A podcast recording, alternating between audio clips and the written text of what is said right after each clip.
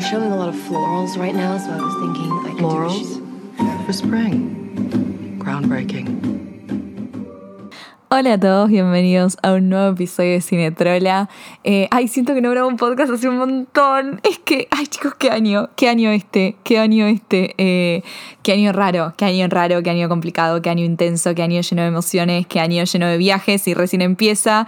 Eh, qué año que es tan diferente a cuando empecé este podcast hace dos años que literalmente lo único que hacía era estar en mi casa encerrada con una pandemia y afuera y ahora es como que, no sé, tipo el otro día una chica tipo me decía que, estaba escuchando uno de mis primeros episodios en donde yo decía, bueno, capaz estás escuchando este podcast y la pandemia ya pasó y es como que ella me decía tipo, estoy escuchándolo y ya pasó y es una locura y como que, eh, no sé, es muy loco pensar en dónde estábamos hace dos años, en dónde estoy ahora, en lo movida que es mi vida en este momento de mi vida, en que acabo de volver de uno de los viajes más importantes de mi vida, el viaje más terapéutico probablemente que pasé y que viví, y también el más espontáneo y el más mágico.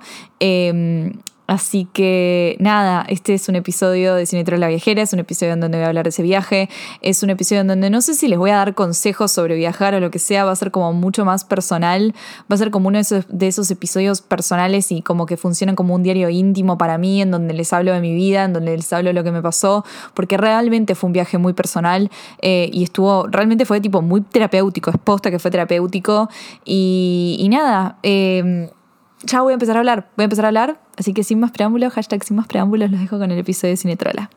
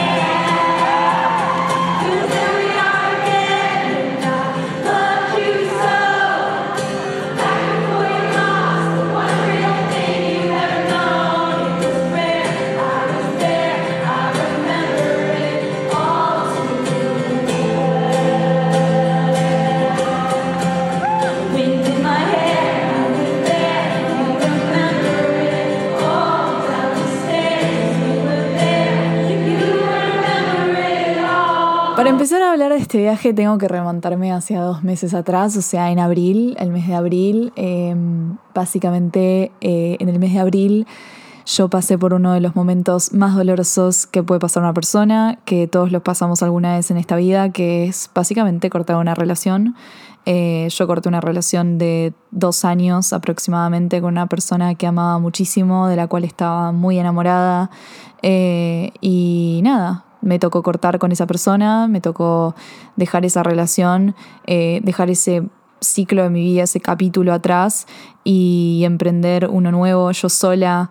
eh, fue un momento súper duro, sigue siendo un momento súper duro porque el duelo no es algo que, que transitas de un día para el otro, ni en una semana, ni a veces en un mes.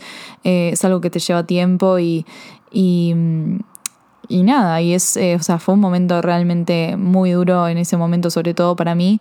eh, y, sentí que se me caía el mundo, sentí que se me caía el mundo, sentí que me había quedado sola, sentí que, que nada, que nunca más iba a poder sentir lo que había sentido con esa, con esa persona, lo cual, o sea, son sentimientos súper válidos que te surgen en el momento de que cortas con alguien o en donde alguien te rompe el corazón, es como que realmente sentís que, que nada, que no hay un después de esa persona, que no hay otra cosa, que no va a haber otra persona que te haga sentir eso, lo cual es mentira, porque obviamente que tenemos una vida súper larga y donde vamos a, nos vamos a enamorar 500 veces eh, y vamos a tener un montón de historias y vamos a tener un montón de capítulos eh, y eso es lo también exciting de la vida, ¿no? Eh, pero cuestión que estaba pasando ese momento, estaba pasando un momento muy duro y a la semana de haber, de haber pasado eso, del momento en donde yo corto esa relación, eh, me entero me entero, me entero que Taylor Swift, Taylor Swift, mi artista favorita, la persona que me acompaña desde que tengo 13, 12 años, explicándome qué era el amor cuando yo ni siquiera sabía lo que era el amor y después eventualmente abrazándome cuando algún varón me rompía el corazón o cuando me sentía triste por algo, ella siempre estuvo, a mí, estuvo ahí a través de sus letras, abrazándome con su música. Esa persona había anunciado que iba a dar una charla en un festival de cine, yo periodista de cine, en un festival de cine sobre el corto, sobre el corto que hizo, sobre literalmente estar con el corazón roto, ¿ok? Tipo, literalmente... el corto de All Too Well 10 Minute Version. O sea, la canción que está dedicada a la gente que está con el corazón roto. Tipo, sobre el álbum que está hecho para la gente que tiene el corazón roto. O sea, era como que yo cuando vi esa noticia dije, no puede ser, no puede ser que esto esté saliendo ahora, no puede ser que ella esté dando su primera presentación en un festival de cine. Eh, sobre esto en este momento de mi vida, o sea, en mi ciudad favorita, en un festival que siempre quise cubrir, es como que todo dentro mío me decía que yo tenía que ir ahí, ¿entendés? O sea, estábamos en abril y el festival, esto era en junio, o sea, faltaban dos meses, menos de dos meses, tipo, faltaban menos de dos meses para este evento. No tenía ni idea cómo iba a ir, no tenía plata para ir porque acababa de volver de otro viaje y literalmente no había casi nada de plata, o sea, tenía ahorros, pero no tenía tanta plata como para irme de la nada a Nueva York. Eh, nunca había cubrido este festival, no tengo contactos porque hay gente que, no sé, flashea que yo tengo tipo un contacto que Robert De Niro es mi amigo y la verdad que no, yo no tengo ni un puto contacto en la industria del cine, eh, ni mucho menos en la industria del cine internacional, eh, no tenía absolutamente nada, o sea, literalmente no tenía absolutamente nada, solo lo que tengo ahora que es un podcast, un medio, una plataforma, una comunidad hermosa y muchísima ambición y muchísima determinación que se lo puedo adjudicar a mi sol en Capricornio, pero hoy se lo voy a adjudicar a la pequeña Barbie Barbarita que tenía 10 años y que siempre tipo dijo que iba a hacer algo y lo terminó haciendo. Em, y, nada, y, me agarró un montón de, energía y me agarró un montón como de serotonina y de ganas de hacer algo eh, que para mí en ese momento era súper importante. Era súper importante tener una motivación, tener un objetivo, porque cuando uno está triste y cuando uno está con el corazón roto y cuando uno realmente está como destruido, lo único que le, que le pinta hacer es tirarse en la cama y llorar.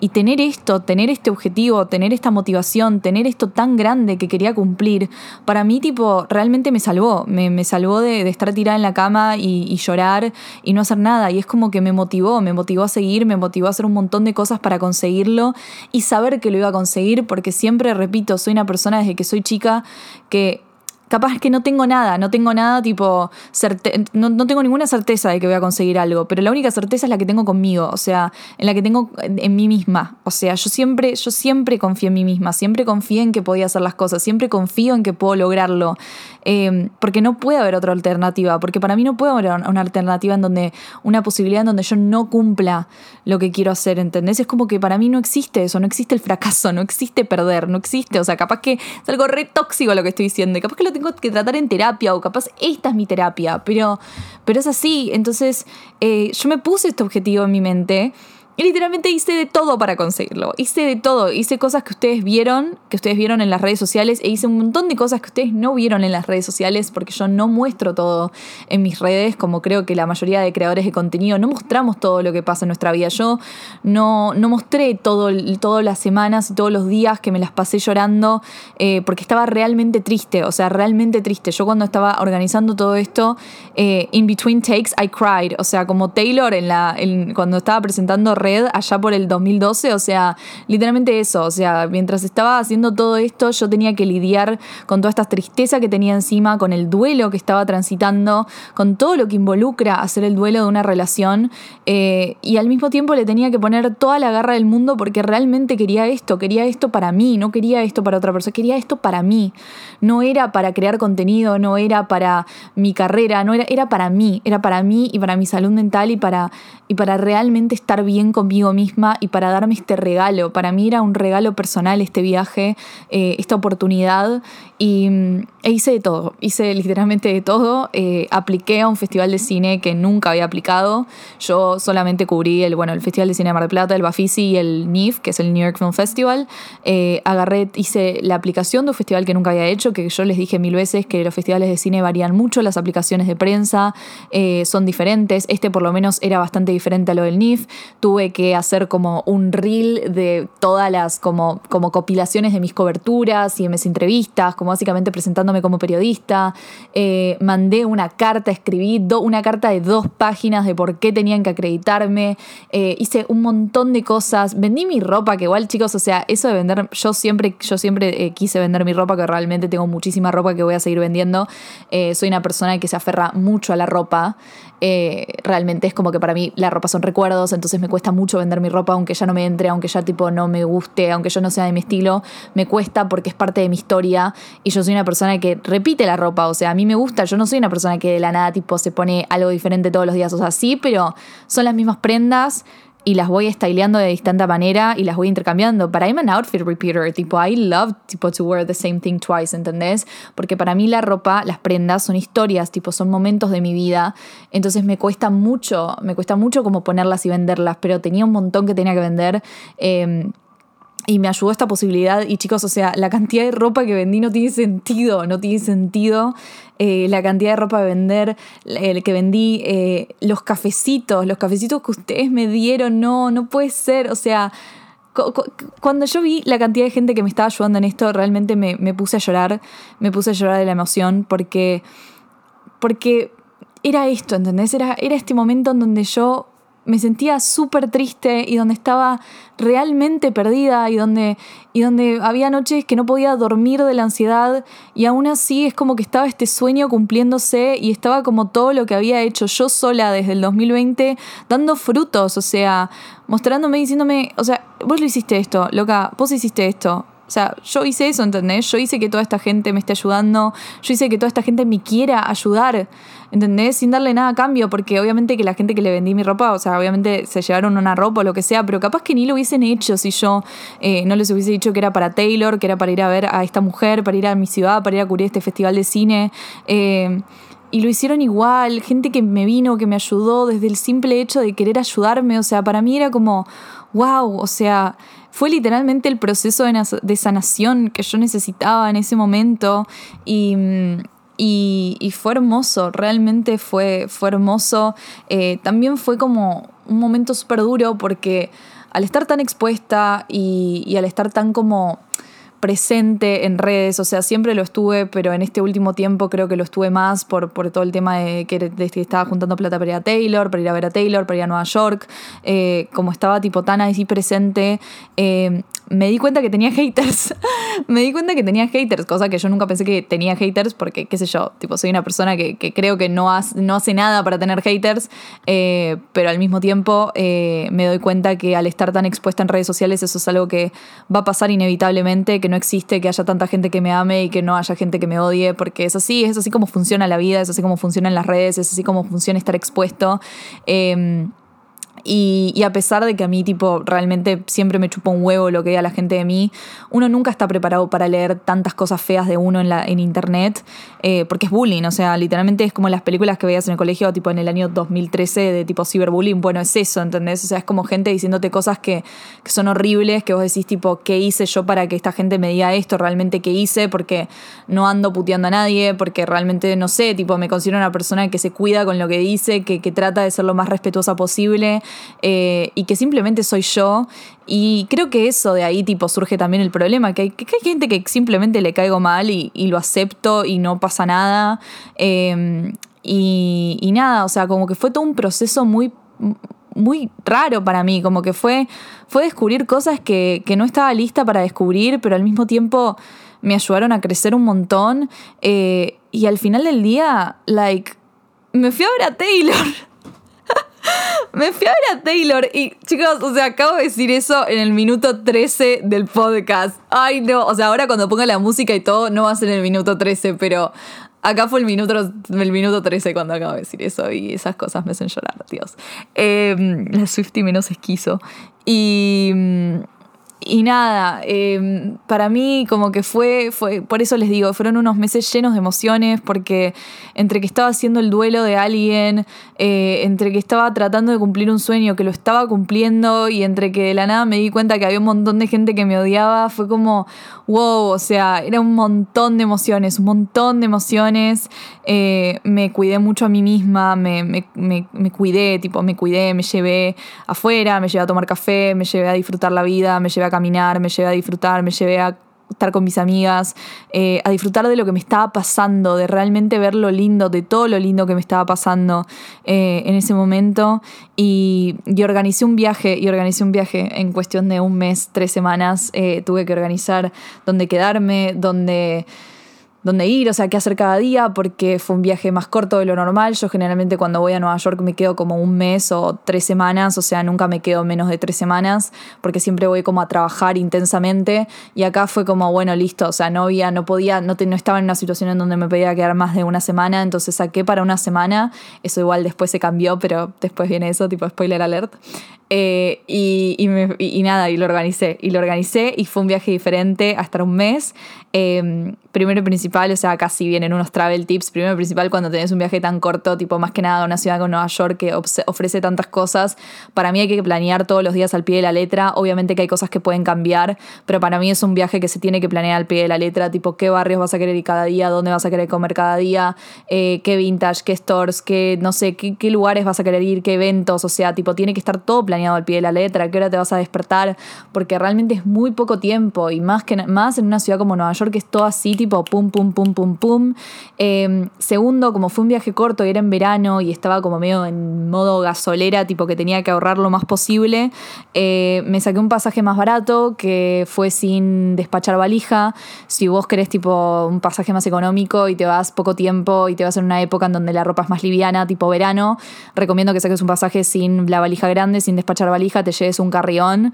Eh, generalmente cuando llevas solamente un carrión no te lo pesan, así que como que tenés un changüí, que no jugás con el tema del peso, o sea, si es un buen carrión donde te entran cosas, a mí me parece muchísimo mejor eh, y el pasaje realmente sale mucho más barato que despachando valija.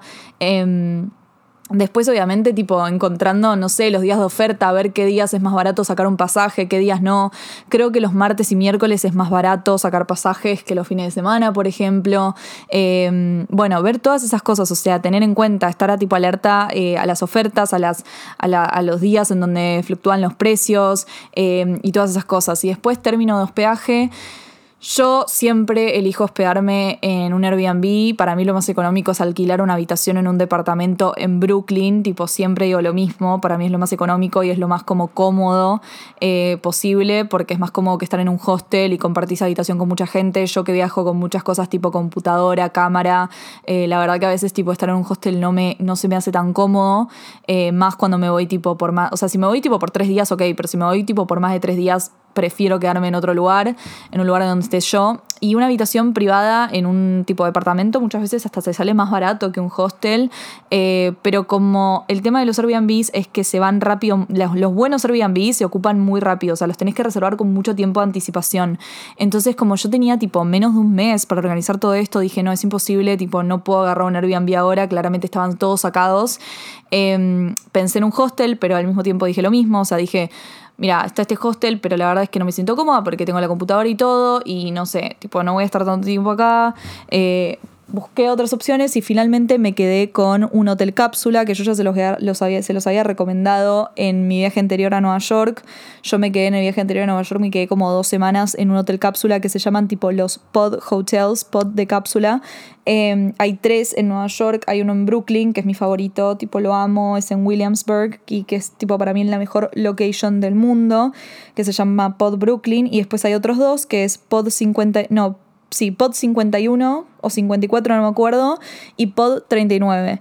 Eh, yo me quedé en, este, en esta ocasión, me quedé en el pod 39, ¿por qué? Porque era el más barato de los tres y porque estaba cerca, estaba en el barrio de Murray Hill, que es un barrio bastante choto, o sea, no es choto, no es inseguro ni nada por el estilo, ni es feo, nada, por, nada, nada. O sea, es un, es un barrio que recibe mucho hate porque ahí viven los finan- financial bros. Entonces, si vas a TikTok y buscas Murray Hill, seguramente la gente te diga que es el peor barrio porque justamente, tipo, como que está lleno de financial, tipo, bros y no tiene, tipo, le falta como ese apil de barrio que tiene que tener, tipo, no sé, qué sé yo. Eh, o sea, no es el barrio más lindo, pero tampoco, ni en peor feo, o sea, es lindo, o sea, es seguro, no hay nada de preocuparse ni nada por el estilo. Eh, pero es, bueno, nada, es Midtown, qué sé yo. Eh, pero era el más barato. Y eh, además es el barrio que odia Blair. tipo, si vieron Gossip Girl, hay un momento que Blair, tipo, cuando Nate le alquila el departamento, tipo, para que ellos estén juntos, es en Murray Hill. Y Blair, tipo, le dice, o sea, odio Murray Hill, qué carajo. Eh, and I get her. Pero era el más barato. Y la verdad es que estaba en una zona en donde estaba cerca del ferry, que el ferry es que me lleva a Dumbo y a Williamsburg, que son mis barrios favoritos. Así que dije, ¿sabes qué? Esto está bueno y es un walking distance de todo lo que quiero, porque era walking distance al Soho, era walking distance a Tribeca, era walking distance al Uptown. O sea, y fue un viaje en donde realmente quería caminar mucho por la ciudad, no quería usar tanto el subte, porque el subte en verano creo que es lo peor que te puede pasar. Así que dije, vamos a recorrer esta ciudad caminando. Lo elegí, no me, lo- no me arrepiento porque la verdad es que me, me ayudó mucho. La locación fue realmente tipo 10 out of 10. Eh, estuve cerca de todo lo que tenía que hacer, estaba walking distance de todo lo que tenía que hacer. eh, y eso para mí, tipo, no hay con qué darle. Así que organicé todo este viaje, o sea, me agarré mi agendita. Yo algún día les voy a comparar. Yo, yo algún día voy a hacer un libro, les juro que lo estoy escribiendo. O sea, yo estoy escribiendo tres, tres libros a la vez. Pero algún día voy a hacer un libro de tipo mi guía neoyorquina, ¿entendés? Tipo por barrio, porque yo lo tengo escrito ya, esto, esto, esto, esto está escrito a mano en un cuaderno que yo tengo eh, y realmente vale oro ese cuaderno, porque de acá saco, tipo, para cada viaje lo saco, tipo, las cosas que quiero hacer y las pongo en una agenda, otra agenda, o sea, no puedo ser más capricorniana, chicos, perdón. Em, Así que nada, eh, organicé un montón de cosas, todo así, y de la nada un día me llega un mail me llega un mail diciéndome que me habían acreditado al festival de Tribeca. ¡Ah! Me habían acreditado al festival de Tribeca, chicos. O sea, estaba approved la aplicación. Ustedes no entienden lo que significó para mí esto. O sea, después de un mes de gente diciéndome que no estaba capacitada para que me acreditaran al festival, que no me iban a acreditar, que qué se piensa esta que vendiendo su ropa, tipo, va a poder pagarse un pasaje para ir a ver a Taylor. Ja, me lo pagué, me lo pagué, la concha de la lora, me lo pagué, me lo pagué y encima me acreditaron al festival de cine, porque Hani vengo cubriendo festivales de cine desde los 18 años. Desde los 18 años. Yo soy una hija de puta que cuando tenía 18 años dije, tengo que empezar a laburar, ¿entendés? Y lo hice, y lo hice. O sea, like, sit down and eat your fucking food, ¿ok? Tipo, no, no, no. O sea, me acreditaron, me acreditaron. Pero vos te pensás que eso me garantizó entrar a lo de Taylor? No, no me garantizó entrar a lo de Taylor. Y vamos a hablar un poco de esto, porque acá vienen los agradecimientos eh, que tengo que dar. Eh, básicamente la charla de Taylor era parte del festival, pero no te garantizaba la entrada a ser prensa. O sea, no era que por ser prensa ibas a poder ir a la charla. No, para nada. Era como algo aparte. Era, eh, tenías que comprar la entrada sí o sí, y el tema de las entradas era que con, era tipo, tenías que tener un código especial. Que al principio solamente se lo mandaban a los que habían pagado básicamente 1.400 dólares, que no es mi caso, yo no voy a pagar 1.400, te amo Taylor, pero no voy a pagar 1.400 dólares. Eh, para que encima me den un código y después pagar, otros 100 dólares más, o sea, es ridículo. Pero básicamente esa eran los primeros que tenía que pasar. O sea, si vos tenías, si vos pagabas ese pass de 1.400 dólares, te dan el código para sacar las entradas para Taylor. Después pasó un tiempo y el 13 de mayo, que todos estábamos, ¿qué va a pasar el 13 de mayo? ¿Qué va a pasar el 13 de mayo? Bueno, el 13 de mayo le mandaron a ciertas personas un código eh, por Ticketmaster para sacar las entradas para la charla de Taylor. A mí no me llegó ese código, a mí no me llegó ese código, pero ese día una chica, una chica oyente de Cinetrola que se llama Pri, que Pri, te amo con todo mi corazón, si estás escuchando este podcast igual te lo voy a pasar para que lo escuches. Pri me escribe por Twitter y me dice, Barbie, me mandaron el código de la charla de Taylor, te lo paso, saca entradas. No les puedo explicar lo que esta chica me salvó a mí. O sea, yo me voy a poner a llorar, me voy a poner a llorar porque es lo que les digo. O sea, si, si yo no hubiese hecho esto, si yo, si Cinetrola no hubiese existido, si ustedes no estarían escuchándome, yo no lo hubiese ido a ver, ¿entendés? No importa si Tipo, no me hubiese llegado el código, no hubiese tenido el código, no hubiese podido comprar la entrada, no hubiese, no hubiese pasado todo esto. O sea, es una chica que me escuchó, que me, que, que me escuchaba y que era de Carolina del Norte, de Estados Unidos, que me estaba pasando el código y para mí realmente no tenía sentido lo que estaba pasando. No tenía sentido, pero pasó, pasó. Y, y, gracias, gracias, gracias porque pasó y porque ahí pude comprar la entrada. La entrada literalmente, chicos, que había comprado eh, no era cerca, era, era tipo las que quedaban, que eran arriba de todo. No me importó, la compré. O sea, tipo yo dije, de alguna manera voy a conseguir estar más adelante. Eh, y pasó pasó porque me puse en campaña y me puse en campaña y les empecé a escribir al de Tribeca. Esto todo, obviamente que no lo conté porque hay cosas que una no, no, quiere contar hasta el momento en donde pasan porque, porque capaz que se caga todo, porque yo traté de guardarme todo lo de Taylor hasta el último momento, porque realmente era algo muy importante en mi vida, era un sueño que realmente quería que se cumpla, no quería que nadie me tire malas energías, no quería que nada la cague, tipo, realmente encima quería disfrutarlo yo, quería realmente disfrutarlo yo, quería disfrutarlo con mis amigas, quería disfrutarlo con mis amigos, con, con, mi familia, quería que sea algo mío y, y nada, y les escribí muchísimo a los de Tribeca, les, les conté, les pasé todo lo que había hecho de Taylor, que yo literalmente, o sea, soy periodista Swifty, perdón, tipo, analicé, tengo un podcast analizando el fucking corto que ella iba a presentar en Tribeca, o sea, soy periodista de cine, esto es un festival de cine, soy Swifty, o sea, no puedo pensar en algo que sea más cinetrola que toda esta situación. Y, y nada, les escribí y finalmente, eh, como literalmente creo que el día antes de que sea todo esto, eh, me confirmaron que, que, nada, que tenían una entrada para darme, que era en orquestra, que era ahí abajo, tipo cerca de donde estaba ella. Eh, y, y, nada, y rompí en llanto, rompí en llanto ese día antes que, que, pase todo esto porque no podía creer que lo había conseguido, no podía creer que había conseguido todo esto yo, no podía creer que se había dado, que, que realmente tipo era mío, ¿entienden? Era mío, era solamente mío toda esta situación y, y, lo había logrado, lo había logrado, tipo, I fucking made it, ¿entendés? Tipo, era como que me miré a mí misma y dije, tipo, lo hicimos, o sea, lo hicimos, hija de puta, lo hicimos loca de mierda que hace dos meses estaba llorando en tu cama, tipo, pensando que no ibas a poder seguir adelante y ahora es tipo está pasando esto, ¿entendés? Y lo hiciste vos, y este es tu nuevo chapter, este es tu nuevo camino, este es tu... Es tipo como la, tipo Someone Great, yo sé que ustedes seguieron Someone Great porque son igual de lloranas que yo, eh, en Netflix, esa romcom hermosa que le voy a dedicar un cinetrola, y que le iba a dedicar un cinetrola hace tipo relativamente poco, pero sentí que no estaba todavía lista para hacerlo, eh, y eventualmente lo voy a estar, pero habla de esto, habla de cuando uno termina una relación y cuando tipo, te genera este miedo y esta incertidumbre y esta ansiedad de venía caminando con una persona todo este tiempo, venía haciendo un camino con esta persona, esta persona me venía acompañando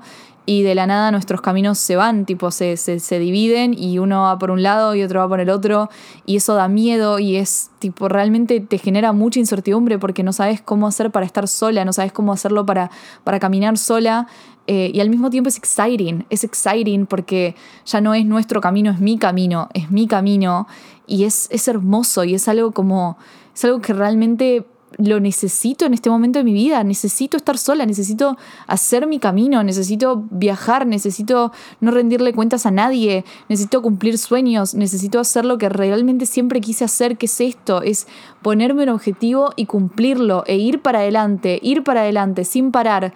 Y, y es lo que me pasó, es lo que me pasó, o sea, estaba en Washington Square Park sentada, me llegó este, este mail y, y me miré y dije, dale, sos vos, o sea, lo hiciste vos y, y lloré y no paré de llorar y, y, fue un momento súper mágico para mí, fue un momento súper mágico.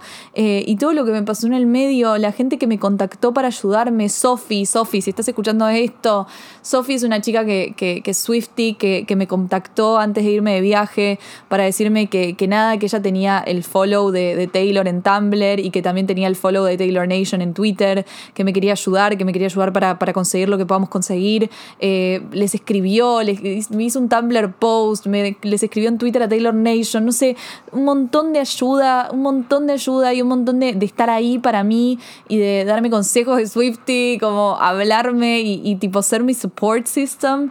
Eh, y también desde el, desde el lado súper selfless de decir te quiero ayudar porque te quiero ayudar porque te escucho y me gusta lo que haces y realmente siento que te mereces esto y, y para mí eso no, no hay, no hay, no sé, no, no sé cómo agradecerles todo eso porque para mí es, es una locura, tipo es realmente una locura, no tiene sentido todo lo que me ayudaron, no tiene sentido que me hayan ayudado solamente por escucharme en este podcast eh, y me hicieron vivir el momento más importante de mi vida y el momento más mágico y el, en el momento que más lo necesitaba probablemente porque yo el día que yo la vi, la vi, la vi, la vi a esta persona, la vi a Taylor, la, la escuché, la escuché y, y apenas tipo salió y fue como, ¿cómo hago? ¿Entendés? ¿Cómo hago para, para estar frente a la persona que realmente me viene abrazando desde que, desde que soy chica, desde que tenía 12 años? O sea, yo escuché, yo escuchaba, tipo, yo me acuerdo cuando, cuando ponía el lyric video de Mary Song en, en YouTube y, y, y, me, y no sé, y es como que yo no entendía lo que era enamorarse, yo no sabía lo que era estar enamorada, pero, pero me imaginaba que era un poco como me lo explicaba ella, ¿entendés? Y,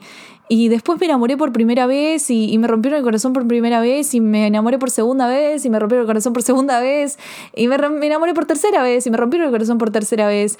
Y si hay una constante en todas esas situaciones es ella, es ella que, que estuvo ahí y que me estuvo ahí para decirme está bien lo que estás sintiendo, sentilo que te duela, lloralo, lloralo, lloralo, lloralo, y, pero todo pasa, todo pasa y eventualmente vas a seguir y vas a estar clean y, vas, y vas a encontrar tu, tu, nueva, tu, nueva, tu nueva persona, tu nuevo ser, eh, porque a pesar de que, de que Chanel Too Well dice tipo...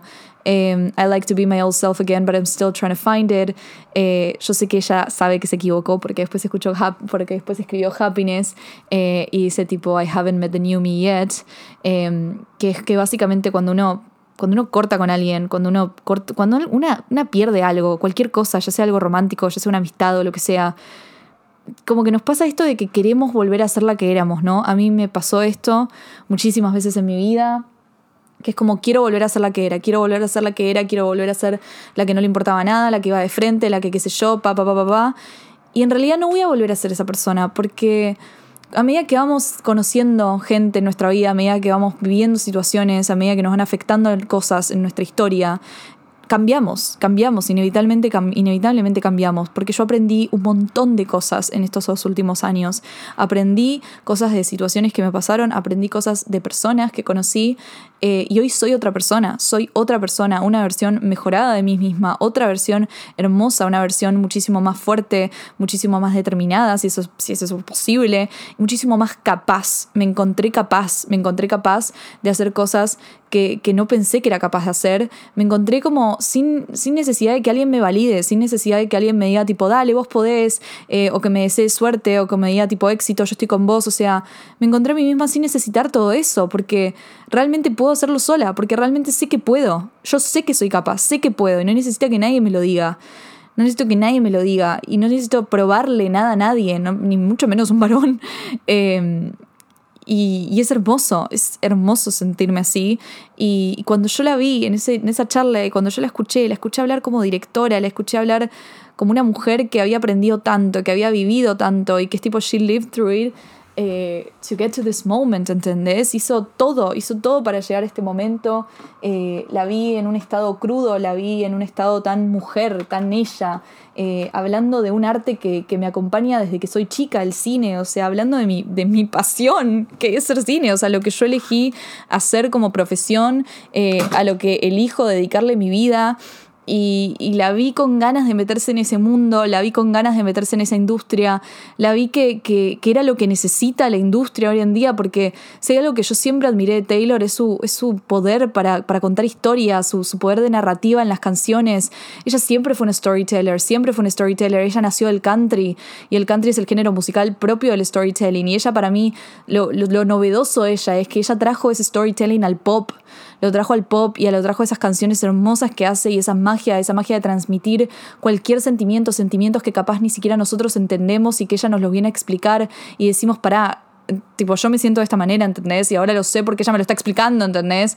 Eh, y escucharla hablar de cómo, de cómo había hecho este corto, escucharla hablar de cómo de cómo le prestó atención a detalles, que yo pensé que había notado todos los detalles de ese corto y no, y no, porque después me encontré a ella diciendo que la primera línea del corto en donde Sadie le dice a Dylan, eh, I think that I made you up, tipo, a veces pienso que te, que te hice, que te hice yo, tipo, que, que yo te, te, te hice mi memoria, es como, es hermoso porque después al final ella se convierte en una escritora y realmente lo convierte a él en un personaje, entonces es como esa relación entre el comienzo del corto y el final, en donde ella esa idealización que ella tenía de él, porque es- esto de tipo, I think that I just made you up, es obviamente eh, el hecho de que estás idealizando a esa persona, lo estás como convirtiendo en un personaje ficticio, pensás que esta persona no es real, porque no es real, es la imagen y es la idealización que vos tenés de ella, y que después hayas utilizado eso para convertirlo en un personaje ficticio y cumplir tus sueños, damn girl, like that's her story, that's her story. Y lo mismo con, con lo de la máquina de escribir.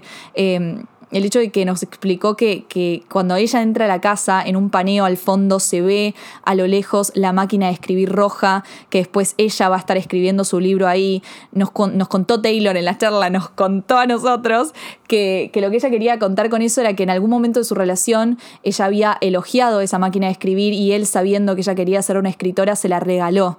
Y que después ella con esa máquina de escribir cuenta la historia que la va a hacer famosa y que la va a ayudar a, cumplir sus sueños. Eh, es como que a pesar de que él le sacó un montón de cosas, porque le sacó un montón de cosas, entre ellas la inocencia de su juventud y de sus sueños, y tipo esa primera imagen de ella mirando como ahí al, al- al cielo, tipo con toda esa imagen súper dreamy, llena de sueños, llena de, de- de esperanza, que él le saca todo esto, a pesar de todo, le da el instrumento para cumplir sus sueños, que es la máquina de escribir. Y yo ahí rompí en llanto, chicos, porque hay cosas que nunca van a saber, pero that was so personal to me. Tipo, that was so fucking personal to me. Y que ella me haya dicho eso en ese momento, yo lo puse en el posteo de Instagram. Éramos un montón de personas en esa sala, pero yo, tipo, juro que pensé que éramos nosotras dos. Que éramos solamente nosotras dos y que había cosas que me las estaba regalando solamente a mí. Y, y es como, se, se me hace imposible no llorar, tipo, se me hace imposible no llorar porque. Porque, porque la persona, es una poeta, boludo. Es la persona que es mi terapeuta, no sé. Em, es todo para mí, es, es, es Taylor, es Taylor y, y, y que se haya ponido, tipo, se haya ponido, ha- hashtag ponido, que se haya puesto a cantar eh, después de todo esto, o sea, nunca me esperé que se ponga a cantar, nunca me esperé, o sea, como que si lo pensaba dos minutos y tipo decía, obvio que se va a poner a cantar, pero, pero que se haya, no, no, que haya, que haya perform, que haya perform en el medio de todo esto, para mí es, para mí fue, no sé, la vi cantar, la escuché cantar. La escuché cantar en vivo por primera vez, cosa que no pensé que iba a pasar por mucho tiempo más. Eh, una, encima una artista que, que toca en estadios, chicos, estamos hablando de Taylor Swift, o sea, ella toca en estadios, no toca en teatros. Eh, y yo la estaba escuchando en un teatro tipo Vorterix, o sea, eh, y, y la estaba escuchando a metros, la estaba viendo a metros, la estaba viendo perform a metros. Cuando ella toca en estadios, cuando ella toca en estadios y yo la estaba viendo a metros y dije, no puede ser que me esté pasando esto en este momento de mi vida, no puede ser, no puede ser, escucharla, escucharla y que me cante, que me cante tipo, Here, there we are again when nobody had to know y que me haya mirado en ese momento, porque sí, o sea, no quiero sonar como las fans locas que dicen tipo, ay, me miró, me miró, pero yo sé que me miró. Yo sé que me miró. Y yo lloré, lloré porque dije, oh my god, this, this is for you, bitch, this is for you. Em, y fue un momento, fue un momento mágico, chicos, fue un momento mágico. Yo no sé si lo estoy contando bien en este momento, no sé si tipo siento que lo estoy contando a un amigo, tipo lo que sea, pero fue de los momentos más importantes de mi vida, fue de los momentos más mágicos de mi vida, fue de los momentos más sanadores de mi vida. Y, y después de todo esto me encontré con un montón de Swifties de, de Argentina, tipo de, de México, eh, que estaban viviendo allá en Estados Unidos y que habían venido acá para este momento y me reconocieron y sabían quién eran y me junté con ellas y fuimos a comer yogur helado eh, después de todo y lloramos y fuimos a Cornelia Street. Eh, automáticamente después de esto fuimos a Cornelia Street y caminamos por esa calle y, y, pensamos en todo, pensamos como la mística que hay atrás de esta mujer y yo como que realmente pensaba, claro, esta, esta mujer nació para contar historias, nació para ser directora, nació para ser guionista, es lo que le dijo Mike Mills, o sea, ver a Mike Mills, chicos, ver a Mike Mills, que es uno de mis directores favoritos, es el director de 20th Century Women, es el director de Camón Camón, eh, dos de mis películas favoritas, o sea... Eh, eh, estar hablando con ella, ver que una persona que respeto tanto en la industria del cine la respete a ella, la respete a ella y, y diga que, que, es una directora, que es una guionista, que todo lo que hace, que todo lo que dice es propio de una narrativa, de una persona que, que cuenta historias, de una storyteller, ¿entendés? Eh, y cuando caminaba por Cornelia Street pensaba esto, pensaba como, ella ella creó una mística atrás de, esta calle, ¿entendés? Creó una historia. Yo caminaba por Cornelia Street y me imaginaba la canción y tipo, We Memorize the Creeks on the Floor. Y yo miraba tipo The Creeks on the Floor en Cornelia Street. Y me imaginaba, me imaginaba a dos personas caminando, enamorándose, eh, entrando a esa casa, bailando, eh, teniendo miedos, teniendo ansiedad, todas cosas propias de una relación. Tener ese miedo de, de cuando estás re feliz con esa persona, pero ya sabes que se va a terminar y ya tenés el miedo y ya estás sufriendo por, por cuando vayas a perder todo esto, ¿entendés? Es como, es algo tan real, es algo tan sincero, es algo tan del ser humano y ella lo logró contar en esa canción, o sea, ya estoy hablando de distintas canciones, pero...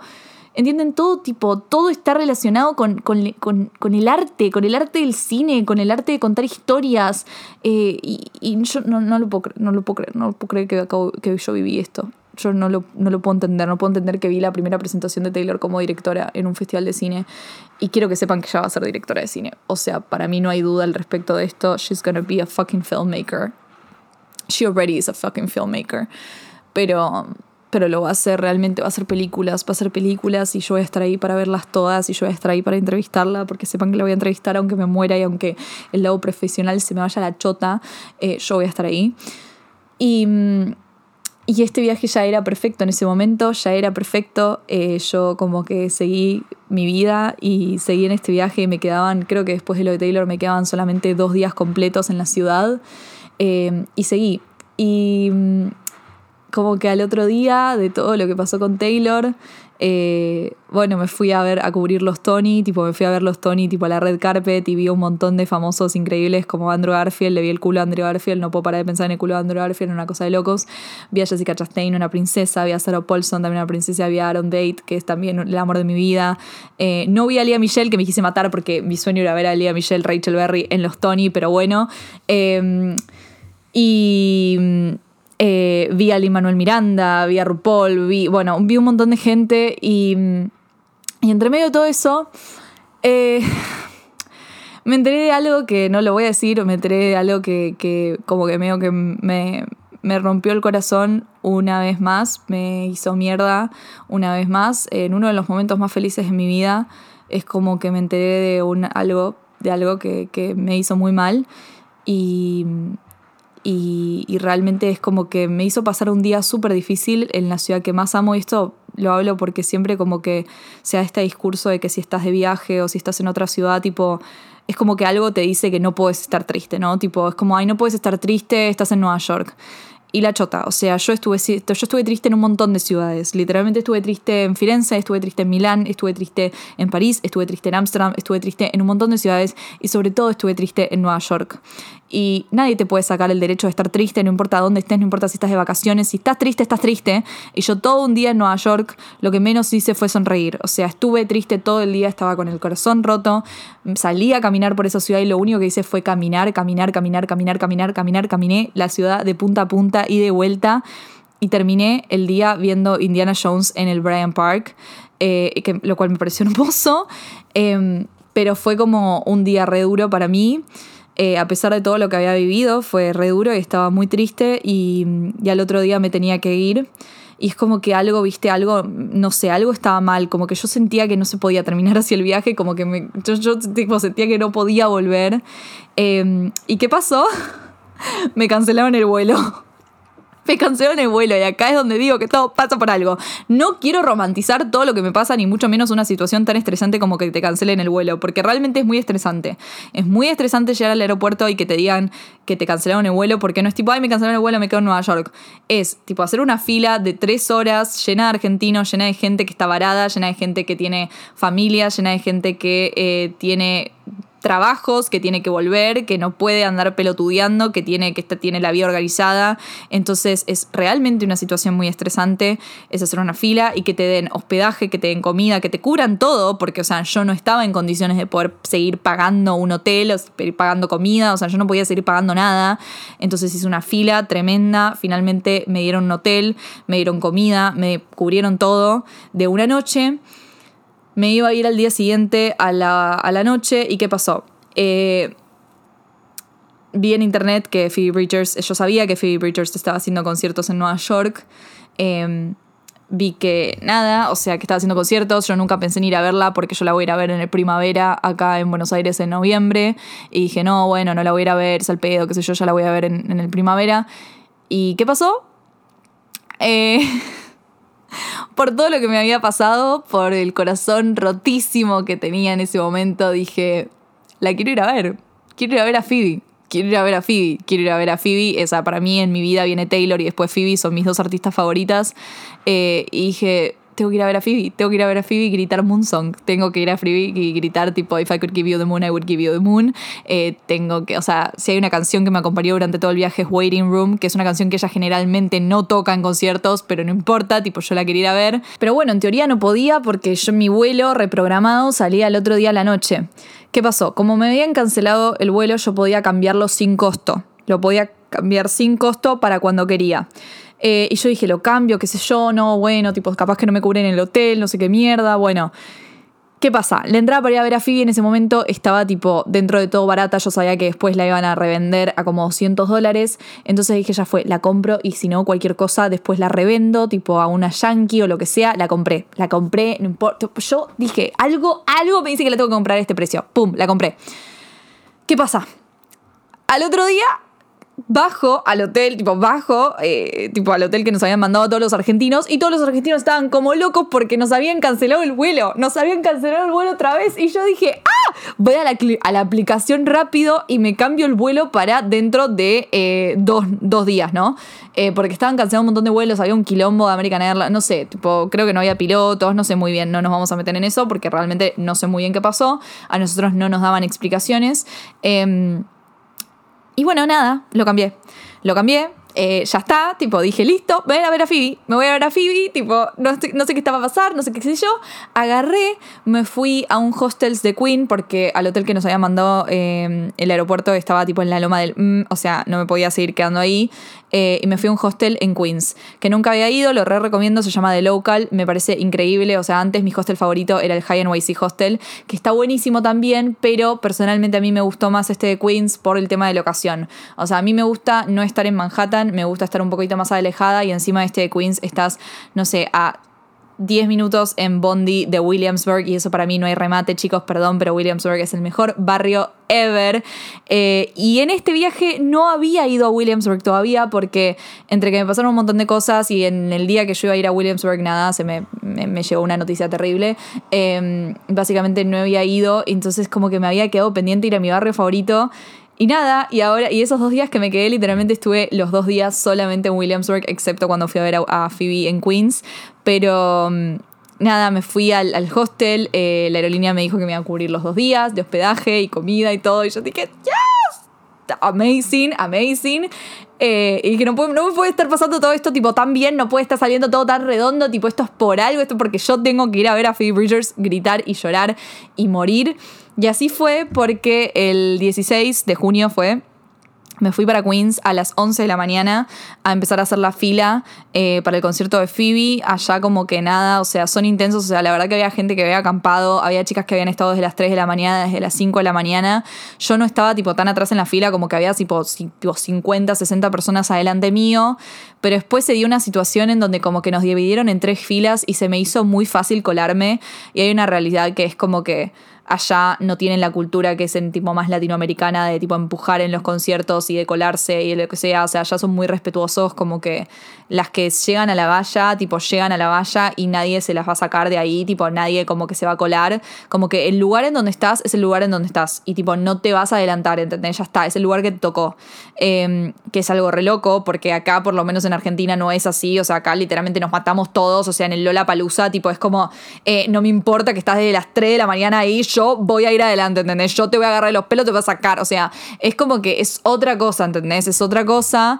Eh, y bueno, nada, long story short, eh, soy argentina, yo no soy de Estados Unidos, entonces me chupa un huevo, yo fui, pumba, vaya, vaya, vaya, vaya, vaya. Y me fui a la valla. Obviamente que nadie me sacó de la valla, nadie me empujó. Chica, fue el concierto más fácil de mi vida.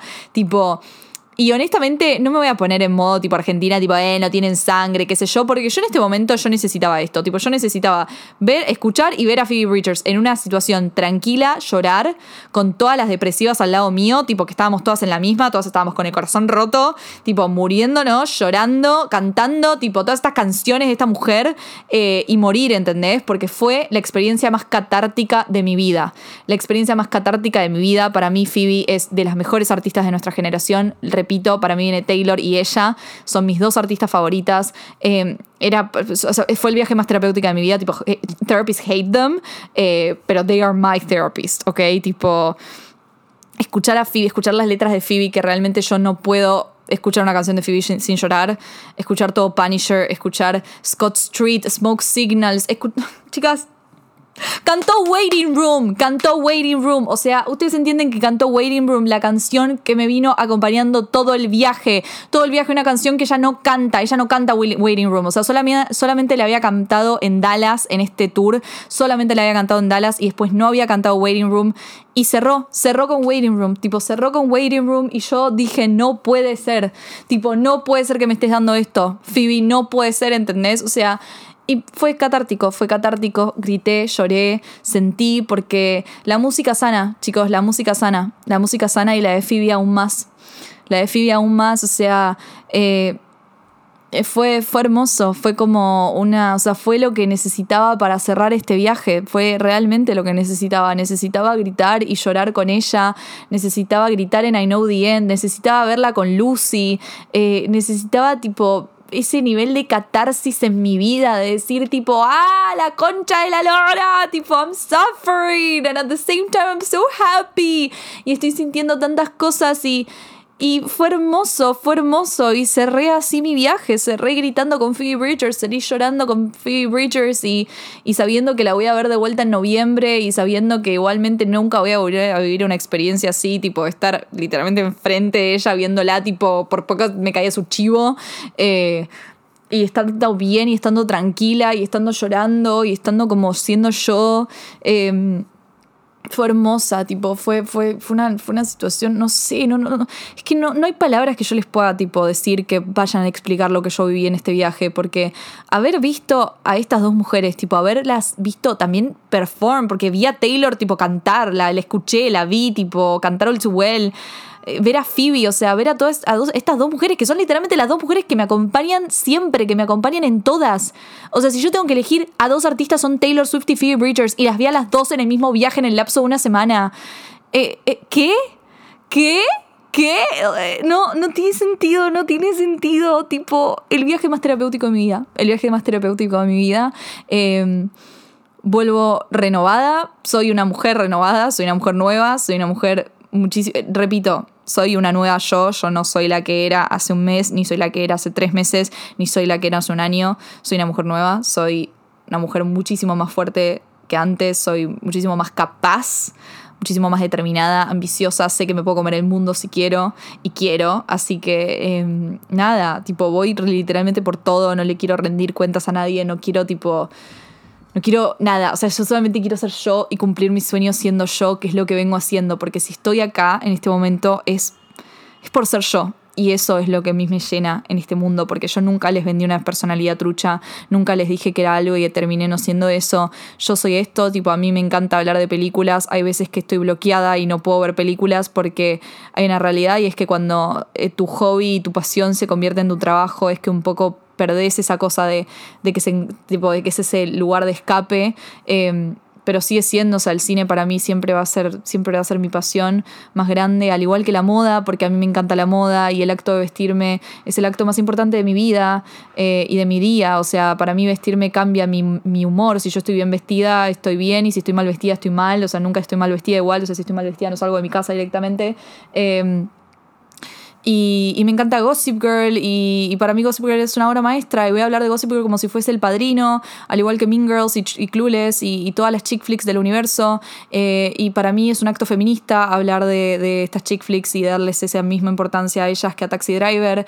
Y amo a Taylor Swift con todo mi corazón y Taylor Swift es literalmente mi, mi, mi ídola, tipo mi, mi artista favorita, mi musa, mi poeta, mi todo. Y, y también creo que es digna de análisis y digna de periodismo y digna de de que alguien vaya y hable de ella con, con la importancia de la que hablamos de otras personas eh, que capaz tienen más años o tienen más historia. Yo creo que ella es, es todo, es la artista más importante de nuestra generación.